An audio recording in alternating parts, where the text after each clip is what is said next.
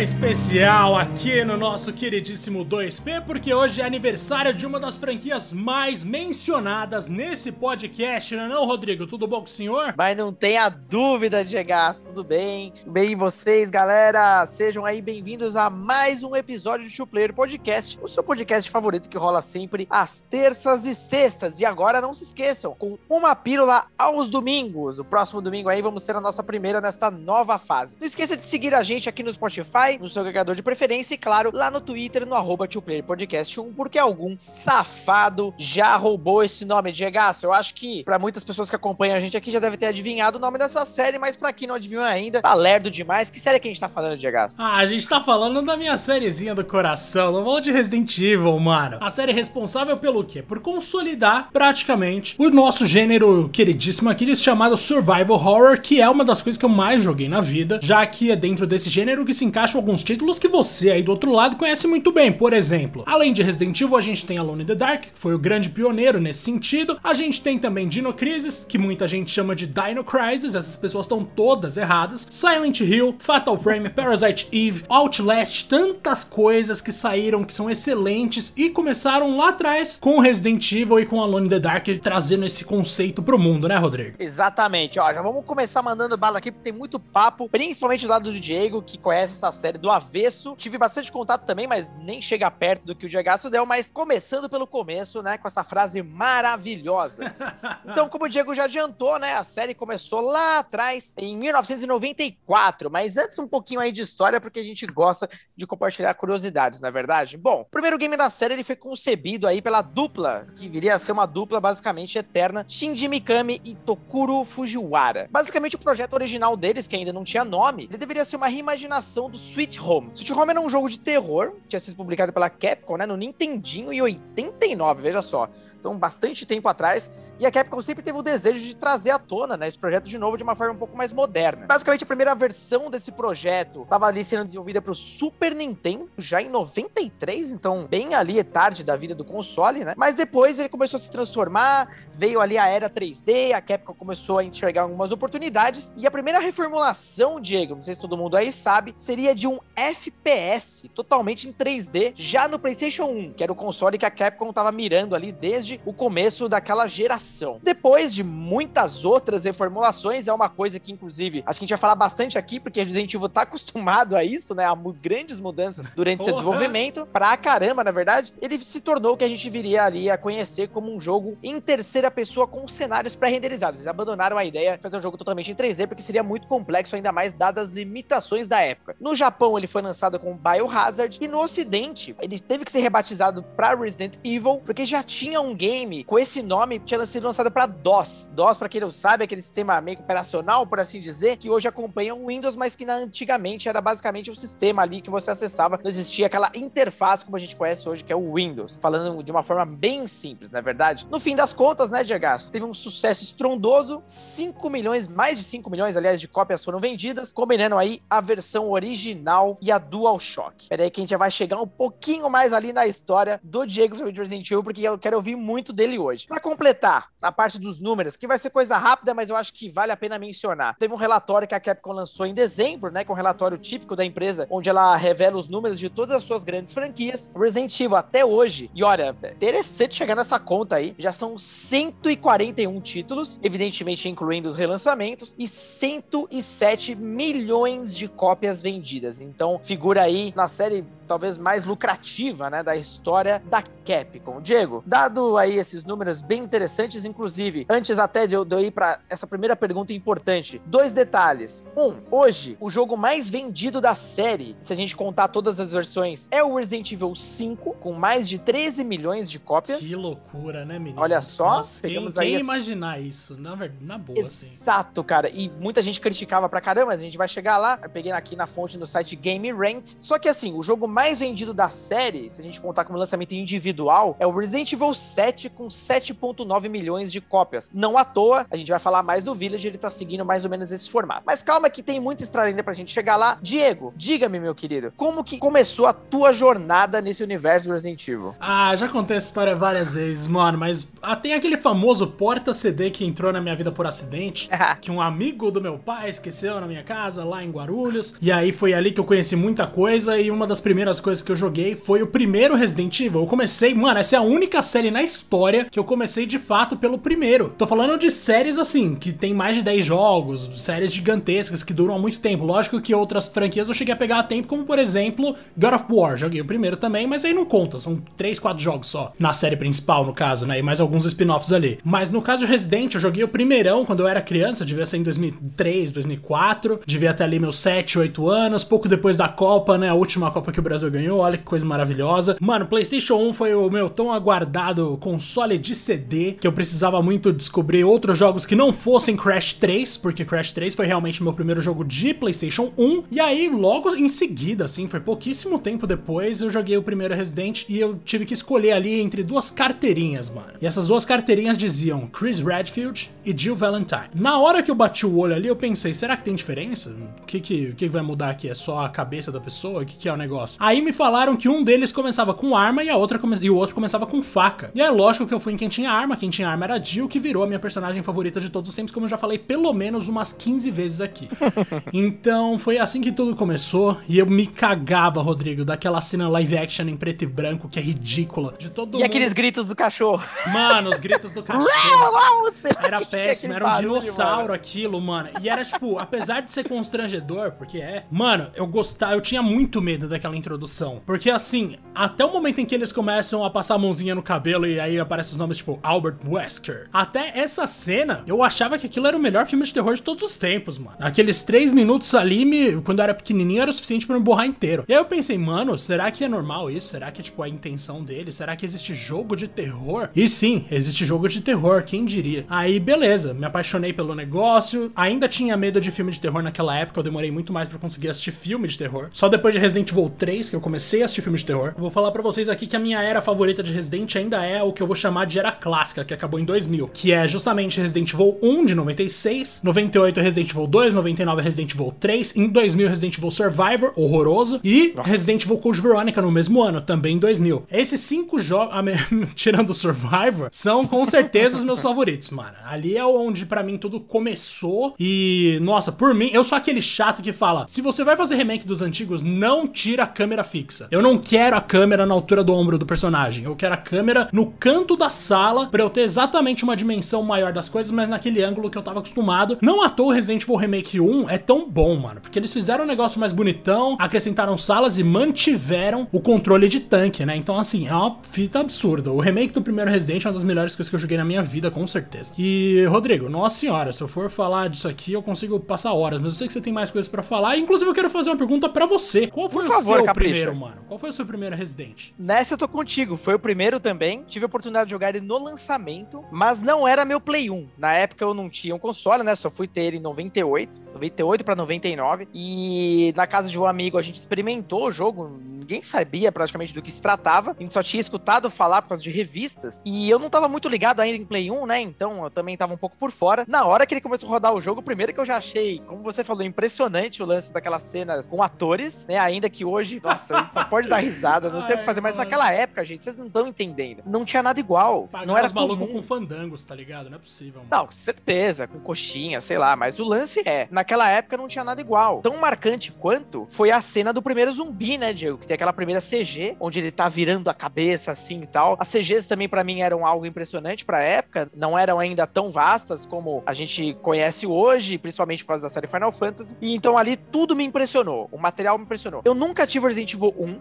pra mim mesmo, nunca tive o game em si. Só fui terminar anos mais tarde, tipo, bom, bem tempo depois, assim. Nossa, anos depois. O primeiro Resident Evil que eu terminei, na verdade, foi o 2. Mas, de qualquer forma, ficou marcado uma coisa meio triste pra mim, porque eu tinha o 64, né? Então, assim, o Nintendo 64, coitado, né? Ele sofreu ali bastante. A gente só foi ganhar uma versão de Resident Evil quando eu já não tinha mais o 64, essa grande verdade, com Resident Evil 2. Enfim, realmente foi um marco ali de uma geração. Eu me lembro todo mundo falando de Resident Evil, procurando detonado pra achar os segredos e tudo mais. Foi um game que realmente marcou, marcou época, cara. E pegando gancho nisso, Diego, porque eu vi que você já tava ali falando de um monte de jogo, não sei o que e tal, tal, tal. Vou te dar um desafio, você tem que falar só um. Qual o seu jogo favorito Nossa, da série? Code não Veronica. enrola. Eu não preciso pensar nem duas vezes, é Code E Veronica. é verdade, você já tinha é falado isso. né?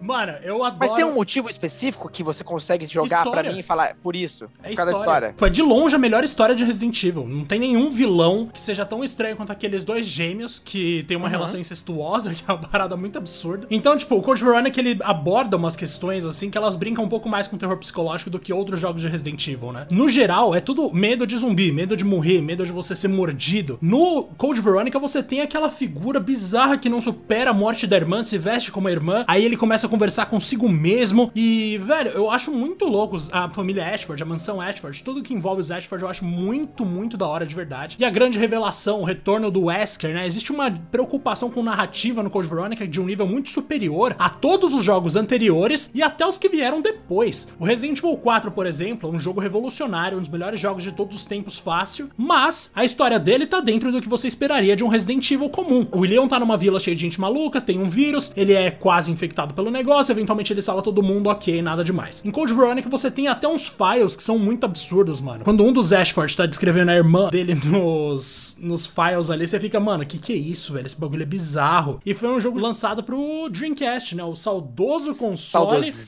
do Rodrigo. E, nossa senhora, não tenho nem o que falar, assim. É, a história do Veronica pra mim é muito boa. O sistema de você ter arma nas duas mãos da Claire é muito legal. Foi o último jogo inédito a ser lançado com esquema de câmera fixa, né? Ah, não, o Zero veio com isso também depois. Mas o. Putz, Code Veronica ele mantinha isso. E ainda sem aquele HDzão que a gente passou a gostar depois, né? Então tem muita coisa legal ali. Eu não gosto muito do Steve. Pra mim, o Steve é um dos piores personagens da série fácil, mas ele ainda tá acima do cara que tá junto com a Rebecca no Zero. De qualquer forma, eu sou muito, muito fã mesmo, assim. E, velho, eu tava tentando lembrar o nome do moleque, é Alfred Ashford. E a irmã dele Boa. é Alexia Ashford. O Alfred é uma figura, tipo, que eu nunca vou esquecer. Hoje em dia eu vejo, é óbvio que ainda é uma história de Resident Evil. Ainda tem lá seus clichês, ainda tem lá suas breguices, mas eu sempre vou gostar demais da relação do Alex, aliás, do Alfred com a Alexia e de como aquilo me fez sentir constrangido quando eu joguei. Porque isso é uma coisa que eu gosto, Rodrigo, quando o jogo de terror me deixa mal, tipo, psicologicamente, manja? Assim como É um dos grandes objetivos, né? Muitas vezes. E até, cara, falando do Code Verônica, é legal, né? Ver que ele foi o primeiro jogo da série que era totalmente 3D, que era basicamente o sonho do primeiro Resident Evil, na época que ele era um FPS ainda. Isso só foi acontecer no Code Verônica. Mas também, ao mesmo tempo, você poderia dizer que o quê? Ele é o jogo principal da série menos jogado, se comparar com os outros? Mano, Porque ele não tem um número atrelado, só isso, né? É, ele não tem um número atrelado, então muita gente não tá nem aí, né? Mas o lance é que, tipo, o jogo foi lançado meio que como um spin-off, né? Todo mundo olhou pra isso e pensou, ah, beleza, joga lá se quiser, se não quiser, dane-se, é só mais uma aventura da Claire que não tem conexão com o contexto geral das coisas. Mas não, tem muita conexão. Afinal, no final do 1, em tese, o Wesker tava morto, tá ligado? Não tinha como ele ter fugido da mansão. E aí foi lá o Code Veronica que falou, não, o Wesker tá vivo, ou seja, é um jogo extremamente importante pra existência do que viria a ser o 5, que foi o último jogo com o Wesker como grande vilão. Então, se você não jogou Code Veronica, você acabou perdendo umas coisas bem interessantes no caminho, além de ter perdido, de longe pra mim, pelo menos, o vilão mais bizarro, mais assustador da série inteira, que é a pessoa ali, no caso, o Alfred Ashford, que é completamente desequilibrado, rapaz. Nossa senhora.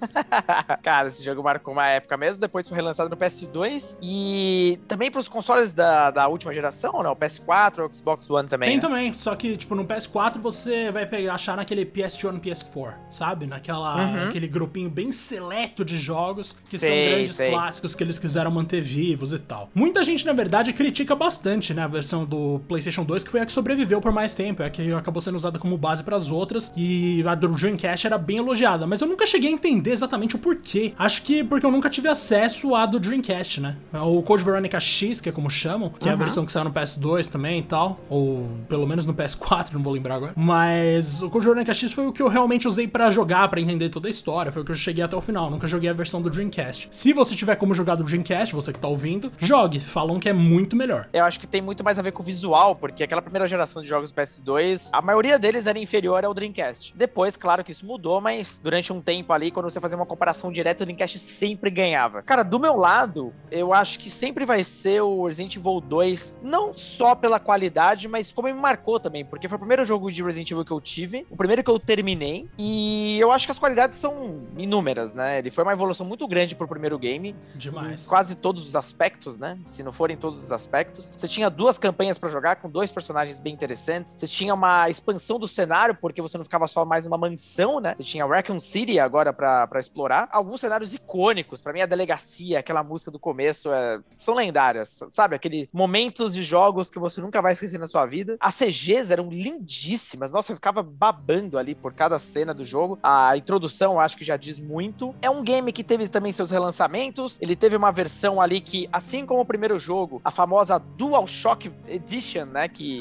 Verdade. basicamente, para quem não conhece, o Play 1 é, ele foi lançado com um controle que não tinha direcionais analógicos. Depois a Sony lançou o DualShock, que nada mais era o mesmo controle com aquela, com aquele formato que hoje em dia a gente conhece, que tem ali os dois analógicos meio que na mesma altura ali, né? Ficou meio característico do, do PlayStation. E ele tinha vibração também. Então, muitos jogos aproveitaram isso depois com relançamentos. E esse foi o caso do Resident Evil, que aí a Capcom aproveitou também para mudar ali algumas coisas. Mano, eu acho você esse falou... jogo espetacular, cara. Putz, Resident Evil 2 ele tinha aquele charmezinho especial, né? Ele não era um jogo normal ali de Resident. Além de você ter dois personagens, o que já tinha virado padrão até aquele momento, né? Porque no primeiro também tinha, você tinha o lance de cenários A e B para cada personagem que mudavam a história em si. Então, se você começasse com a Claire e depois jogasse CDB com o Leon, você tinha uma história. Se você começasse com o Leon e depois jogasse com a Claire, você tinha outra história. E a canônica, se eu não me engano, é a Claire primeiro e o Leon depois, né? Ali no Resident Evil 2, eles plantaram a, sementi a sementinha do que viria a ser o Nemesis por meio do Mr. X e do William Birkin, que são os dois monstros que vão te perseguir em alguns momentos ali. E o 2, como você falou, a delegacia é um dos ambientes mais elegantes e misteriosos na história de Resident Evil. Para mim, só fica abaixo mesmo da mansão do primeiro jogo, que é aquele monte de quadro da mansão, aqueles tapetes brega vermelho, coisa bem de rico velho, sabe? Eu brinquei até numa matéria do GN que para mim, para um cenário ser devidamente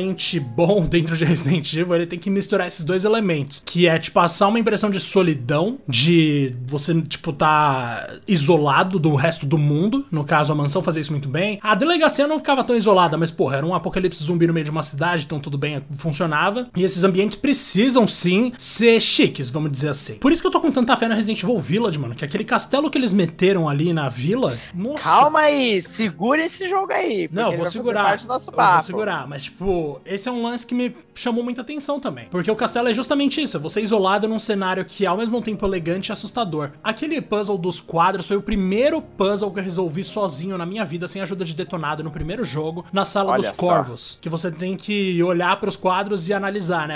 Um dos quadros é An Infant, eu lembro disso até hoje. Infant foi ali que eu descobri que era tipo um bebê, uma criança recém-nascida. Aí depois tinha A Middle-Aged Old Man, que é um cara de meia idade. E assim por diante pra você ativar os quadros na ordem em que a pessoa cresceu, nasceu, cresceu e morreu, né? E são seis quadros, se eu não me engano. Esse foi prim- o primeiro puzzle que eu resolvi sozinho. Eu pensei, caraca, eu sou um gênio, velho. E tipo, desde então também que eu associo o puzzle a Resident Evil inevitavelmente. E o 2 ele tem alguns dos meus favoritos. Quem não vai lembrar, por exemplo, daquele puzzle besta da- dos bustos ali, que assim que você chega na delegacia. Que você sobe ali. É o tipo de puzzle clássico que virou característico do Resident Evil. né? Exato, ali vocês. Mano, simplesmente não tem motivo pra aquilo existir. Mas tá lá. Porque eles até têm a desculpa, né? O Brian Irons, se eu não me engano, tem um file que ele fala isso. Porque eu já li todos os files de todos os Resident Evil, pra quem não tá ligado. Tá lá no YouTube um vídeo explicando por que, que eu fiz isso. Mas, mano, ele fala que, tipo, o cara que criou aquela delegacia, ele era obcecado por enigmas e passagens secretas. E é por isso que a delegacia tem tudo isso. Só por isso. É, faz sentido. Realmente. É só por isso. Tem uns sustos geniais no 2 também, aquela sala de interrogatório, manja? Que o, Nossa, você tá saindo dela parte, cara. e o Licker Aham. pula da janela e você grita, mano. Não tem como você, tipo, não se assustar na primeira vez. Ou mesmo a primeira aparição do Licker, no corredor do, da RPD, que você vê ele passando num fundo preto pela janela e você pensa, mano, o que que era aquilo? Daqui a pouco ele Exatamente. aparece na sua frente com a lingona. Mano, Rodrigo, você citou um ótimo jogo. Cara, o Resident Evil 2 ele é bem completo, ele tem esses elementos todos que você falou que se tornaram clássicos, jump scares, né? Que, enfim, permeiam ali, principalmente essa primeira trilogia. E uma coisa interessante para fechar essa parte do Resident Evil 2, basicamente ali em 2003, tem uma empresa que chama Raylight Studios. Eu nem sei se existe mais, é uma empresa italiana. Ela tinha criado uma engine 3D pro Game Boy Advance, olha só, que chamava Blue Roses. Cara, é uma engine bem completa mesmo. Vocês procurarem em vídeo, vocês vão tipo, ficar babando, assim, que é inacreditável. E o que, que eles fizeram? Basicamente uma demo do comecinho ali do Resident Evil 2 e eles fizeram um pitch, né, pra Capcom pra fazer uma versão justamente do Resident Evil 2 pra Game Boy Advance. Cara, é ridículo, é absurdo, é um jogo mais bonito que o do PS1, assim, salvo algumas devidas proporções, evidentemente, alguns elementos, ela é mais nítida até a imagem, mas naquela época a Capcom simplesmente perdeu o interesse e aí o projeto morreu. Mas, é, cara, é inacreditável o nível de detalhes que esses caras chegaram. Inclusive, eu não entendo a Capcom, né? Ela não quis essa versão, mas tem, por exemplo, uma versão de Resident Evil 2 pro Tiger.com, TigerCon. Eu nunca me lembro como se fala isso, mas basicamente é um portátil simplesmente medíocre, talvez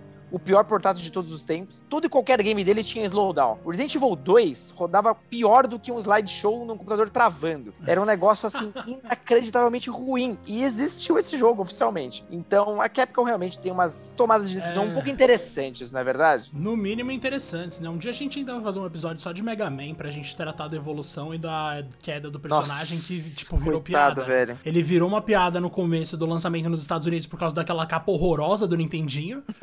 e eventualmente virou piada porque ninguém tá mais nem aí pro bagulho, mano. Desde o. Nossa, desde sei lá quando. Mas, Rodrigo, eu vou seguir aqui um bagulho, mano. Qual game da série você não curte? Mas não vamos falar esses jogos óbvios, tá ligado? Que a gente sabe que é ruim. Tipo Resident Evil Gaiden do, Mega, do Game Boy. Isso aí é complicado. Que, que, até que é, ele é chamativo, né? Até pelas limitações ali. Mas não é jogo bom, é verdade. Né, o Survivor também a gente sabe que é ruim. Dead Aim eu não gosto. Outbreak tava à frente do seu tempo, mas era ruim. Eu vou falar aqui que o jogo que eu menos gosto é Resident Evil 4, mano. Que? Ai, velho, é o jogo que eu menos que gosto. Que isso, Diego? Longe. Não, não, não, não. Pera aí, pera aí. Vamos, vamos discutir isso direito aí. Não. Você, você gosta menos do 4 do que o 5, por exemplo? Gosto menos do 4 que do 5. Bem e menos que o 6 também? Menos que o 6. Rapaz, Não vou sério? dizer que é um jogo pior, né? Não é. Aliás, todos esses jogos, na real, são jogos muito bons.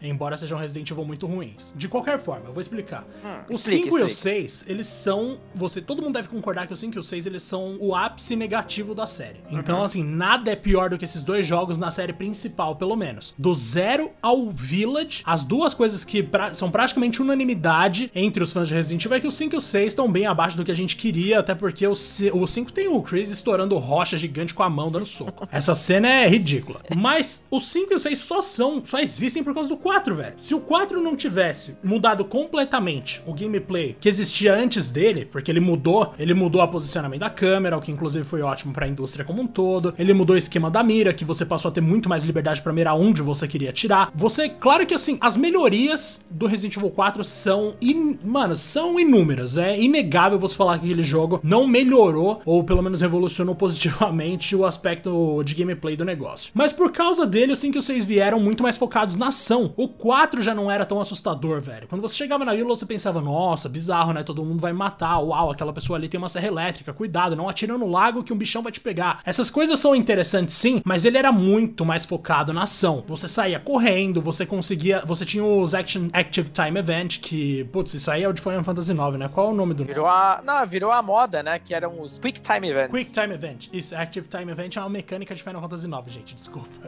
Quick Time Event. ó, já pensando em Final Fantasy aí, ó.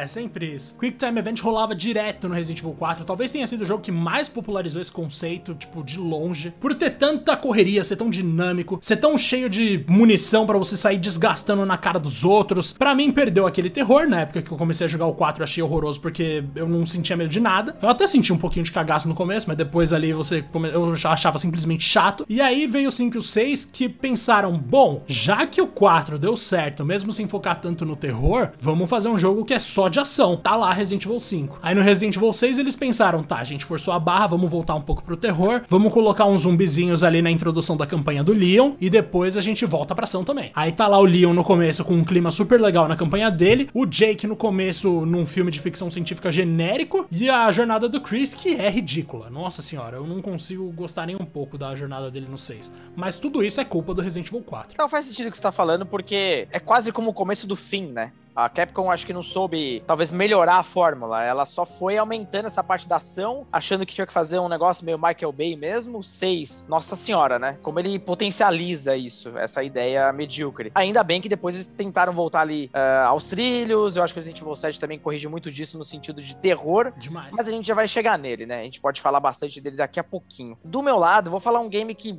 eu não consigo fugir dele. É, não vou falar nenhum desses mais tradicionais, que é o Resident Evil Outbreak. E eu vou explicar o porquê, né? Não que esse game já era, já parecia incrível desde o começo, mas vou te explicar. Naquela época, para quem era dono de PS2, estava sofrendo porque a Capcom tava de mãos dadas com a Nintendo, né? Lançando tudo, tudo, tudo no GameCube. Inclusive o 4, né? Inclusive o 4, né? Por um tempo exclusivo. O Resident Evil 1 Remake, que ficou por muitos anos exclusivo no console. O Resident Evil 0 também, enfim. Toda a nata de Resident Evil estava no GameCube e apenas nele apesar de ter sido uma série que começou no PlayStation, não é verdade? Então a Capcom, como uma forma de dar algo para os fãs que estavam no Play, ela lançou um tal de Resident Evil Outbreak, que foi inclusive o primeiro Resident Evil com capacidade online. Você tinha um co-op ali para até quatro jogadores e cinco cenários para explorar. Esse game ele tinha um pouquinho assim da vibe dos antigos, né? Você tinha um Raccoon City, você tinha cinco cenários, na verdade, para explorar, com um tom ali de, de, de uh, survival horror mesmo e tudo mais, mas só ficava no tom mesmo. Você tinha uma barra que era irritante, que era uma barra de vírus, né? Eu não me lembro exatamente o nome dessa barra, mas era algo desse tipo, onde você não podia ficar gastando muito tempo no mesmo cenário, senão você começava a ser infectado. E à medida que você era atacado também, essa barra ia piorando. Então era quase como uma corrida contra o tempo, parecia um jogo arcade até.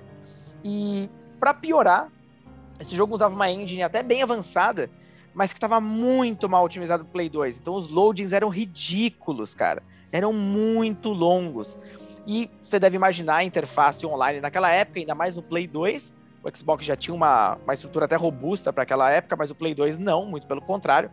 Então era um parto também encontrar pessoas para jogar, erros de conexão o tempo inteiro. Enfim, não é à toa que o modo online dele acho que durou de dois a três anos no máximo. A Capcom ainda lançou o File 2, que era uma sequência que. Eu joguei, acredita? Você jogou? Eu nunca joguei, cara. Eu é nunca joguei. Ruim, é bem ruim. é a mesma merda, então, uhum. né? É, diziam que era quase como uma expansão do primeiro. Eu ignorei de verdade, não consegui ir atrás, não. Fiquei tão decepcionado. Uh, e por, por relatos, tá bem dentro do que você falou mesmo. Era era só a continuação do que era ruim.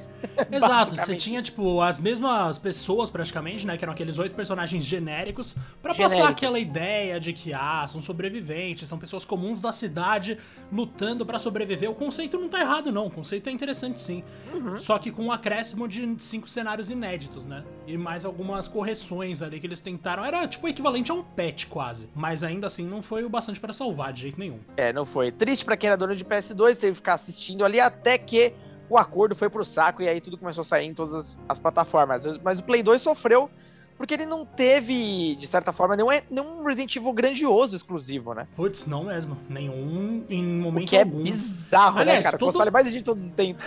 todos os anos 2000 ali foram um período cheio de altos e baixos, né, Resident, pra quem não tinha um GameCube. Porque lá em 2001 a gente teve o Gun Survivor 2, Acreditem se quiser, rolaram dois. Aí teve o Resident Evil Gaiden também em 2001, que a gente já citou. Em 2002 rolou o remake do Resident Evil 1, que saiu só pro GameCube, e o Resident Evil 0, que todo mundo queria se bater porque não tinha como jogar. Eu lembro muito bem que, nossa, eu quase chorava de raiva. Em 2003 teve o Dead Aim, que muita gente gosta, que é um sonho da Claire, basicamente. Teve o Resident Evil Outbreak 1 em 2003 também, em 2004 saiu o File 2, em 2005 veio o Resident Evil 4 exclusivo pro GameCube, em 2007 uhum. teve o Resident Evil The Umbrella Chronicles, que muita gente jogou e gostou. Eu, putz, não é para mim, desculpa, não consigo é, curtir. É, ok. Uhum. Uhum. Em 2009 veio Resident Evil 5, e aí veio junto também no mesmo ano Resident Evil Dark Side Chronicles, mais um da série Chronicles. Eu não gosto da série Chronicles de jeito nenhum. Aí em 2011 veio Resident Evil The Mercenaries 3D, que eu nunca nem relei. 2012 Nossa. teve Resident Evil Revelations, que aí é maravilhoso. Nossa, o tanto que eu amo esse jogo. E também no mesmo ano, 2012, teve um monte. Foi Revelations, que trouxe a Jill de volta como protagonista finalmente. Teve o Operation Raccoon City, que é aquele que coloca o Hunt como protagonista. É um jogo de tiro muito mais focado na ação mesmo, que reconta todos os acontecimentos de Resident por uma perspectiva diferente, é um spin-off que não é canônico, digamos assim. E o Resident Evil 6 também em 2012. 2012 foi um ano de um jogo muito bom, um jogo muito lixo, que é o Operation Raccoon City, e um jogo só ruim, que é o Resident Evil 6. Aí, beleza. Aí a gente entrou na década de 2010, na real, que deu uma recuperada. Mas ali entre 2000. Bom, entre 2000 e 2010, entre 2000 e 2009, foi um período complicado. Afinal, 2009 é Resident 5. Então, e PS2 totalmente deixado no churrasco. Cara, que coisa, que coisa. E aí a série passou a ter um teor muito mais de ação, né? Que era, na verdade, né, Diego, se você for olhar bem, meio que era. Todo mundo queria um Call of Duty da vida, né? Era o jogo é. que tava bombando na época adaptar a tua, a tua proposta para um tiro, porrada e bomba. É, as pessoas não queriam mais jogos é, que seguissem um ritmo mais lento, agora era tudo co-op, é, tudo com bazuca, é tudo com tiroteio, tudo visual meio marrom. É, é uma época meio complicada dos games, se for olhar, se for parar para olhar, né? É, cara, e seguindo essa tudo que a gente tá falando, né? Vocês devem ter percebido pelo nosso papo aqui que o Resident Evil passou por uma porrada de transformações aí ao longo dos anos. Diga, se você pudesse enumerar alguns detalhes do porquê o Resident Evil influenciou o mercado, quais seriam? Porque, querendo ou não, ele tem um legado aí tem. que não à toa faz a, a série continuar em alto nível após 25 anos. Mano, é, tem muito a ver com a coragem, né? Tipo, a gente falou de um monte de coisa de ideia que a gente achou uma merda, mas que eles tomaram decisões certas do ponto de vista comercial, com certeza. A gente já citou aqui, por exemplo, vai, vamos começar lá no primeiro Resident. Ali é óbvio que o maior mérito foi o estabelecimento de um jogo de terror sólido com, assim, com todas as características que viriam a ser copiadas no futuro. Por Fatal Frame, por Dino Crisis, por Silent Hill, por todo todo mundo. Então, o primeiro Resident ele foi revolucionário porque ele estabeleceu o que era de vez um jogo survival horror. Ele, claro, que se baseava em conceitos de Alone in the Dark, mas foi ele que fundamentou, assim, a partir daqui é isso. Se você quer fazer um jogo de terror, siga esses passos. Isso não tem como ninguém negar. Uhum. Eventualmente chegou Resident Evil 4, que nem a gente falou já mil vezes. Câmera na altura do ombro do jogador, nas costas do Leon, no caso. Virou mira muito mais livre, virou padrão em tudo, exatamente. Esse jogo influenciou o mercado inteiro. Ou seja, eles não tiveram medo de desagradar a galera que cresceu com os jogos do PS1. E justamente por causa disso eles foram recompensados com os jogos mais vendidos da história do bagulho. Tanto que se a gente for pensar nos números que o Rodrigo falou, o Resident 5 e o Resident 7 são os mais vendidos. Os dois vão contra o que a galera fala que é o DNA de Resident Evil, aquela ideia clássica do fã purista, né? E tipo, são dois jogos que não tiveram medo de ousar e renderam muito bem comercialmente. A Capcom tá, deve ter olhado para isso e pensado, beleza, não vamos ter medo de ousar, é isso. Aí foi lá Resident Evil 4 em 2005, mudou tudo, mudou a história dos jogos de tiro em terceira pessoa. O 5 e o 6. O 5 veio depois do 4, então naturalmente todo mundo queria ver, mano, depois daquele jogo maravilhoso com o Leon, o que, que a Capcom tem pra gente? A expectativa tava 5. muito alta, né? Gigante, todo mundo queria jogar um Resident Evil, algo parecido com Resident Evil 4, e quando veio o 5 a galera pensou, é isso, né, vai ser esse. Ninguém sabia que ia ser o lixo que foi. Mas mesmo assim, todo mundo tava animado, o jogo vendeu pra caramba. E aí a gente chega em Resident Evil 7 em 2017, que é mais uma vez um puta soco na cara de quem tava acostumado com o modelo de Resident Evil do 5 e do 6. Eles não só vão contra a galera que se acostumou com o modelo do 4, do 5 e do 6, como vai contra também a galera do primeira trilogia clássica lá atrás. Porque não tem mais personagem visível. Você joga em primeira pessoa, você joga no estilo Outlast, vamos dizer assim. Uhum. E o jogo foi um sucesso gigante. Então, para mim, tá diretamente relacionado à coragem da Capcom de não se apegar aos moldes e ao público que ela já cativou e buscar um novo público sempre da maneira certa. Pegando o gancho do que você tá falando, a gente pode entrar um pouquinho aqui no futuro da série. Você foi bem no seu comentário quando você disse que Resident Evil 5 e 7, eles marcaram ali uma grande mudança pra série, né? E não à toa venderam bem pra caramba. Claro que a parte qualitativa é outro detalhe, mas a gente não pode negar são dois jogos ali muito marcantes para os momentos que a série viveu. Então, do 5, beleza, ele foi um sucesso de crítica e público de um modo geral, e de... só que depois ele falhou no 6, né? O 6 já, nossa senhora, perdendo completamente a mão. Você acha que algo semelhante pode acontecer agora, porque a gente teve o 7, né, como grande uh, sucesso comercial e também de crítica e público. Mas, beleza, o que que isso acontece? A galera numa puta expectativa, é, a Capcom lançou nesse meio tempo Resident Evil Remake, os remakes do 2 e do 3, né? Que principalmente do 2 vendeu pra caramba, sucesso de crítica pública novamente. Mas aí, quando muita gente esperava que, beleza, o Resident Evil 2 Remake, meu Deus do céu, principalmente esse aqui é o ápice. O Resident Evil 8 vai oferecer algo parecido. Pá! Vem o Village e segue o estilo do 7. Você acha que corre um risco de acontecer algo semelhante ao que aconteceu do 5 para as novas gerações, que foram 6 e aí a Capcom tem que rever tudo de novo? Ou você acha que a Capcom já está no momento onde ela consegue é, de fato aprender com os erros dela e talvez é, levar essa primeira. essa visão de primeira pessoa e tudo mais como algo que realmente vai acrescentar e agregar em muito a série. Cara, a segunda década de 2010, a segunda parte da década de 2010 foi muito feliz pra Capcom, a gente sabe disso, né? Eles tiveram ótimas ideias, eles lançaram não só Resident Evil 7 em 2017, como Revelations 2 em 2015, que foi muito bem. O Umbrella Corps em 2016 foi mais ok, né? Acho que ninguém liga muito para isso, mas assim, jogos excelentes. E eles lançaram nesse meio tempo Monster Hunter World, que também foi um sucesso. Eles lançaram muita coisa boa e claramente a Capcom voltou a ser aquela empresa que a gente admira. Todo mundo sempre uhum. brinca, né? A Capcom virou, tipo, ela reconquistou conquistou um público que muita gente pensou que estava perdido para sempre. Beleza, isso dito, Resident Evil 7 tem aquele mesmo desafio do Resident Evil 4, que é a coisa de você ter quebrado todo, tipo, todos os todas as tradições, você rompeu com tudo que era Resident Evil até então e propôs uma nova ideia que uma galera abraçou. Ótimo, vamos ver no que vai dar. E aí, o Village pode ser o equivalente ao que Resident Evil 5 foi pro modelo do Resident Evil 4? Eu diria que sim, porque os produtores estão falando já que esse jogo vai ser mais focado na ação. Mano, eu já tô até imaginando a gente gente ai, ai, correndo, ai, deslizando, dando voador em vampiro, igual no Resident Evil 6, tá ligado? Eu realmente pulo não duplo. quero. Pulo duplo, é, daqui a pouco só vai, só vai faltar isso. Eu realmente não quero que seja o caso, mas vamos ser sinceros aqui. Você jogou aquela demo do Resident Evil Village, Rodrigo? Aquela que saiu com a. Joguei, joguei. A demo PS5, é muito ali, linda boa. demais. A demo vai completamente no, na contramão do que os produtores falaram, pelo menos para mim. Eu Ele tem tive... um tom de Resident Evil mesmo.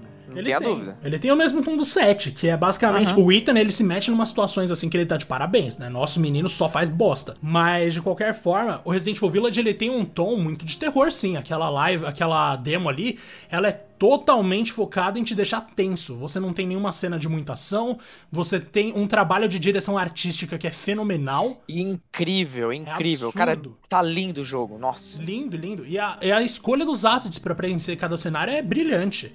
Você tem aquele primeiro puzzlezinho, né, que não é nem um puzzle direito, que é para você sair daquele calabouço do castelo que você tem que agachar, se arrastar até a sala do lado, passar de um certo ponto, ouvir um cadáver cair e ir lá Nossa, investigar o que é. tem atrás do cadáver. Jump scares ali, né? Já tem alguns. Já tem alguns. E aqueles barulhos insanos, né? E aí depois que você pega o que tinha lá atrás do cadáver, você começa a explorar um pedacinho do castelo. Primeiro que eu quero ver como esse castelo vai ser, segundo que eu quero ver como o resto da vila vai ser e quão livre vai ser transitar entre os dois cenários. E o lance de que as vampiras lá, elas ficam torturando o Ethan, falando, né, que elas estão de olho nele. Enquanto você tá andando por aí, elas estão lá do seu lado. Ela tá andando, ela fala, I'm watching you. E aí, tipo, você pensa, caraca, de onde vai vir? Aí você ouve uns passos à distância, no maior estilo Mr. X em Resident Evil 2. Você ouve várias coisas ali, você vê um. Você sente uma certa paz, uma, de novo, né? Um cenário super elegante, você pensa, não, tá tudo bem, não vai acontecer nada comigo aqui. Aí vem umas vozes estranhas, de repente você acha uma porta que tem uma cabeça na ponta, muito realista. E aí você pensa, mano, eu vou entrar aqui, será? Será que essa porta vai me bater quando eu chegar perto? O que vai acontecer?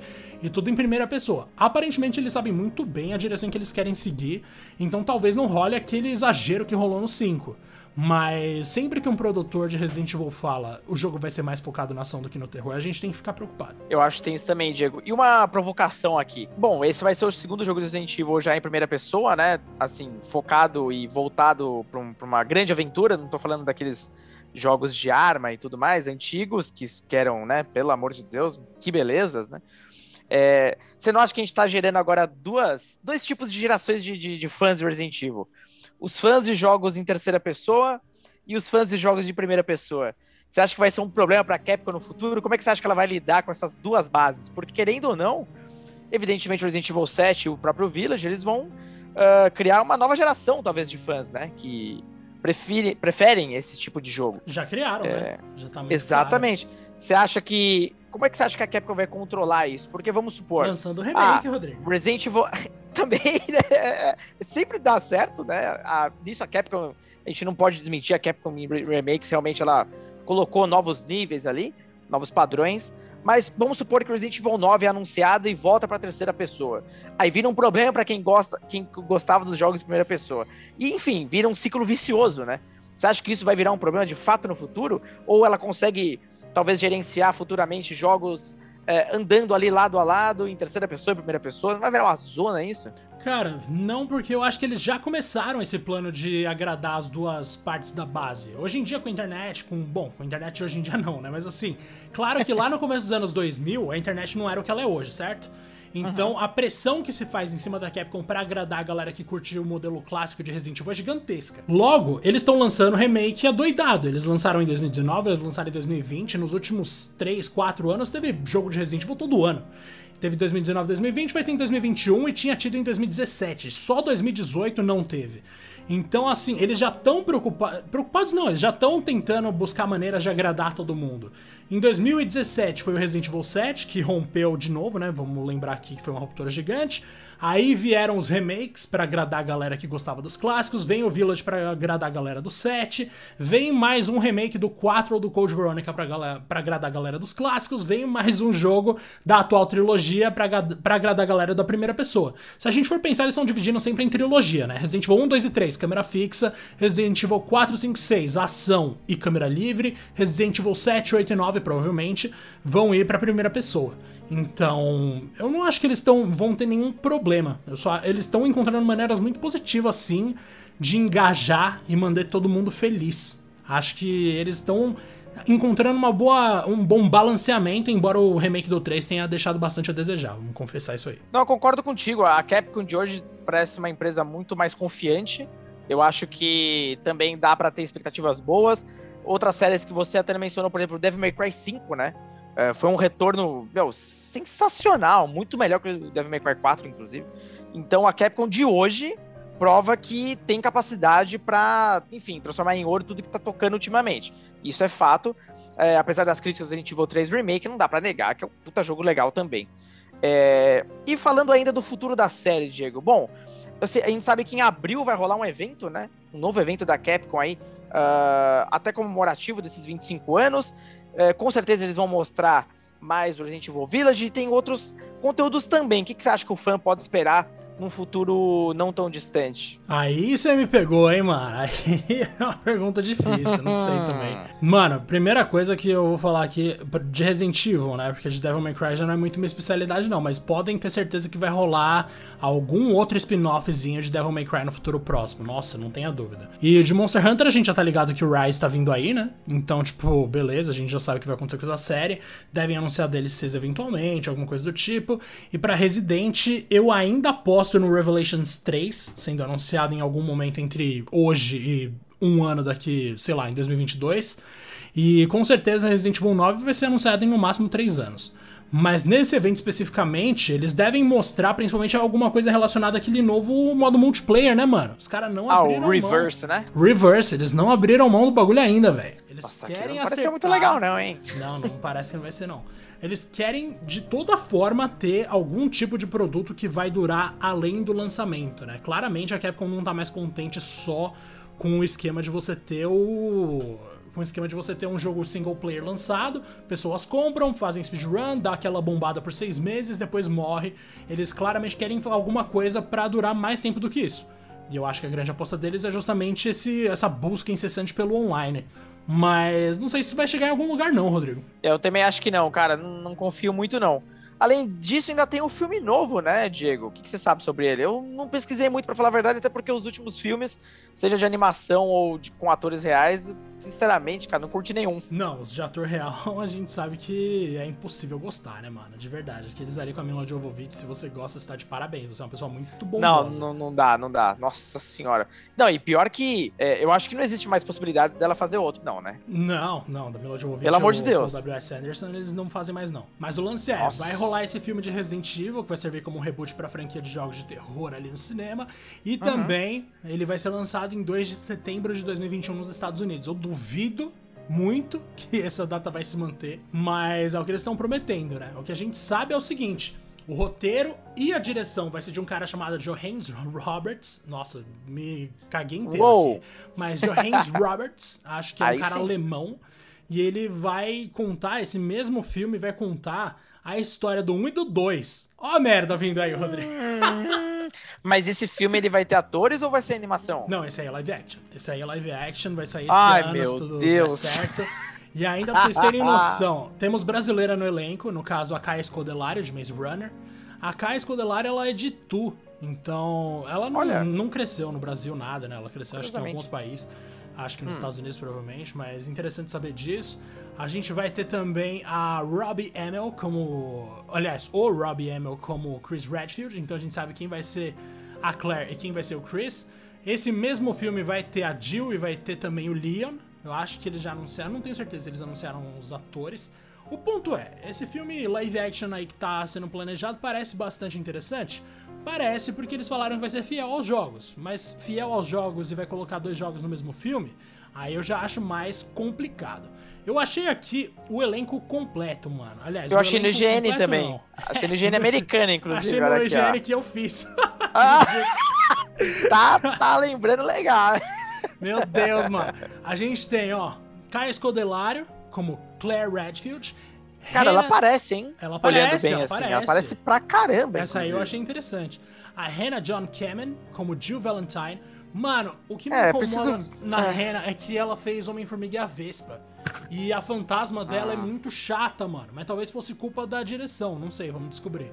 O Robbie Amell como Chris, o Tom Hopper. Ele ficou parecido também, desculpa, o, o Robbie. Também. Se você for olhar o Chris antigo, antes do, do Chris da bomba de cavalo, ele. Mano, ele é muito igual. Muito é. igual mesmo. Não, e ele é um. Ele pode ser. Ele é um ator versátil, ele não é assim. Um mega ator ainda, não vi nada surreal, mas tem uma série com ele na, na Amazon. Sinceramente, me fugiu o nome aqui, mas é basicamente uma série bem criativa onde a pessoa que morre pode comprar, o, o parente, né? Pode comprar um espaço para ele ter uma sobrevida virtual. E aí tudo se segue lá. É interessantíssima essa série. E aí ele é o personagem principal e, cara, ele se prova um bom ator. Né? É Upload o nome ou não? Upload, isso. Ah, tá, beleza. Isso. Tem também o Tom Hopper de The Umbrella Academy, que vai ser o Wesker. Eu quero Parecido também. Vai ser esse Wesker. E Avon Georgia como Leon S. Kennedy. Mano, não sei como vai ser, nunca vi a cara desse cidadão, mas ele tá em Zombilândia 2. Digamos que tô... não é o filme mais interessante Tô do vendo mundo. uma foto dele aqui, tá difícil de associar, mas a gente ah, nunca sabe, né? Lá, Maquiagem... Rodrigo. Aquele live action do primeiro jogo de Resident, aquela introdução ridícula, você sabe qual foi o critério das pessoas para escolherem aqueles atores horríveis? Que eles não. pareciam os personagens. Então, assim. Como? Ah, é? É, o critério deles foi esse. Então não vamos Bom, confiar então... em gente que parece personagem, não. É melhor Às ter vezes gente é melhor mudar tudo. Exatamente. Porque aqueles lá eram iguaizinhos, mas era tudo ruim. Cara. E aí tem o Neil McDonald como William Birkin. Ou seja, a gente vai ter no mesmo jogo as histórias da Jill e do Chris na mansão e da Claire e do Leon em Raccoon City. E ainda vai ter o William Birkin e o Albert Wesker, dois vilões gigantescos, tudo no mesmo filme. A chance disso não dar errado não existe. Tipo, é óbvio que vai dar alguma coisa de errado. Mas vamos darem merda são de 99%, cara. A verdade é que eles talvez queiram apressar logo essa história do comecinho pra gente talvez emendar algo novo, porque eu vejo eles forçando talvez a barra aqui no, na nostalgia, para depois criar uma sequência à parte, sabe? Alguma coisa desse tipo. Não sei, é, cara. Talvez alguma coisa assim. Mano, uma parada que eu acho da hora é aquela série. Aliás, aquele. É, uma série animada, né? Que vai rolar com o Leon e com a Claire. Que é o Infinite Darkness, se eu não me engano, que tá sendo produzida pela Netflix. E, uhum. mano, essa série em CGI eu tô querendo ver, porque os filmes em CGI eles são meio ridículos, mas são divertidos, mano. E esse parece que vai ter um tonzão mais de terror mesmo. Eu quero ver até que ponto a Netflix vai chegar, embora eu não seja o maior fã das séries originais da Netflix e nem de adaptações de jogos da Netflix. The Witcher, a série, por exemplo, é bastante complicado. E ainda tem uma série live action também da Netflix. Nossa que senhora. é. Mano, esse ano tá cheio de coisa para Resident Evil. É uma parada fora do normal. Mas o lance é o seguinte: a gente sabe que vão ser as filhas do Wesker que vão ser as protagonistas do live action da Netflix, da série. E é uma história 100% original, não é inspirada em jogo nenhum, então isso posto pode ser muito bom, porque ninguém vai se frustrar com a expectativa de ver um jogo adaptado e tá lá duas personagens que a gente nunca viu. Já tá anunciado desde sempre que são filhas do Wesker que vão ser as protagonistas em uma nova Raccoon City. Quero ver como vai ser hum. isso aí, espero que não seja brega pra caramba como outras séries da Netflix costumam ser. Cara, tomara, eu, eu gosto dessas readaptações, ou enfim, expandir um pouco o universo, porque, por exemplo, tem filmes como Resident Evil Generation lá, que, que estrela com, com Leon e Claire, né? Uma tentativa frustrada de puxar ali uma nostalgia do Resident Evil 2. O filme é horrível, nossa, filme chato pra cacete, cara. Visualmente falando, é até bem legal, mas nossa, eu não aguentei assistir esse filme até o final, basicamente. Então, sei, cara. É, eu espero que realmente eles tenham é, dado uma, uma, certa maturidade aí nessas produções, porque tô pra ver um, uma produção, sabe, anexa do Resident Evil fora do universo dos jogos que seja boa. Ah, a gente nunca viu e talvez nunca veja. Vamos descobrir agora. Mas, vamos ver. Vamos ver, mano. Esse ano é o ano de Resident Evil, essa é a verdade. A gente vai ter o jogo novo saindo, Village, que é da série principal. A gente tem três adaptações, não necessariamente todas previstas para 2021, se eu não me engano, mas uhum. todas foram anunciadas já, tipo, todas estão em produção que é a série live action da Netflix, a série, a série animada da Netflix e o filme live action. E a gente provavelmente vai ter aquele jogo online. Então, assim, é muita coisa, Rodrigo. Se nada der certo, é porque Resident Evil falhou miseravelmente. Cara, é. Tão, tão forçando a barra do Resident Evil mesmo. Eu acho até demais para tão pouco tempo, mas, enfim, a Capcom tem dessas, né? Ela gosta de simplesmente enfiar a goela abaixo tudo que ela puder de uma série quando o negócio tá bombando. Espero que tenha dado certo Espero que dê certo, inclusive, porque, querendo ou não, no modo geral, agora a série tá numa uma boa moral. E espero que continue assim. Essa Capcom de hoje em dia está ótima. Diego, você tem mais alguma coisa a acrescentar? Apenas que eu sou um grande fã de Resident Evil, isso nunca vai mudar, querido. Mas ó, vamos se despedir agora aqui, porque realmente chutamos o pau da barraca hoje. Ô, oh, expressão Ah, não teve boa. como. 25 anos de Resident Evil, a gente precisa tratar com respeito. Precisa tratar com respeito. E olha que a gente segurou, nem a gente mal mencionou Resident Evil 3 Nemesis, que é um dos jogos mais amados por aí, mas tá longe de ser uma favorita, embora seja um jogo muito querido. Rodrigo, um prazerzaço fazer isso aqui junto com você. Fica as nossas recomendações. Jogue Resident Evil, pelo amor de Deus. Sim. E aí depois você vem aqui e fala pra gente se você gostou ou não, beleza? Um grande abraço. Valeu, Diagaço. Um grande abraço e fica essa dica também. Até a chegada do Village, tenta fazer uma maratona com todos os títulos. Hoje tá mais fácil encontrar todo esse legado aí nas plataformas mais atuais, né? E também, por que não? Experimenta os grandes clássicos. Pra você entender justamente a, ao nível que estamos chegando hoje nos jogos, na é verdade? Aquele grande abraço e até o próximo episódio.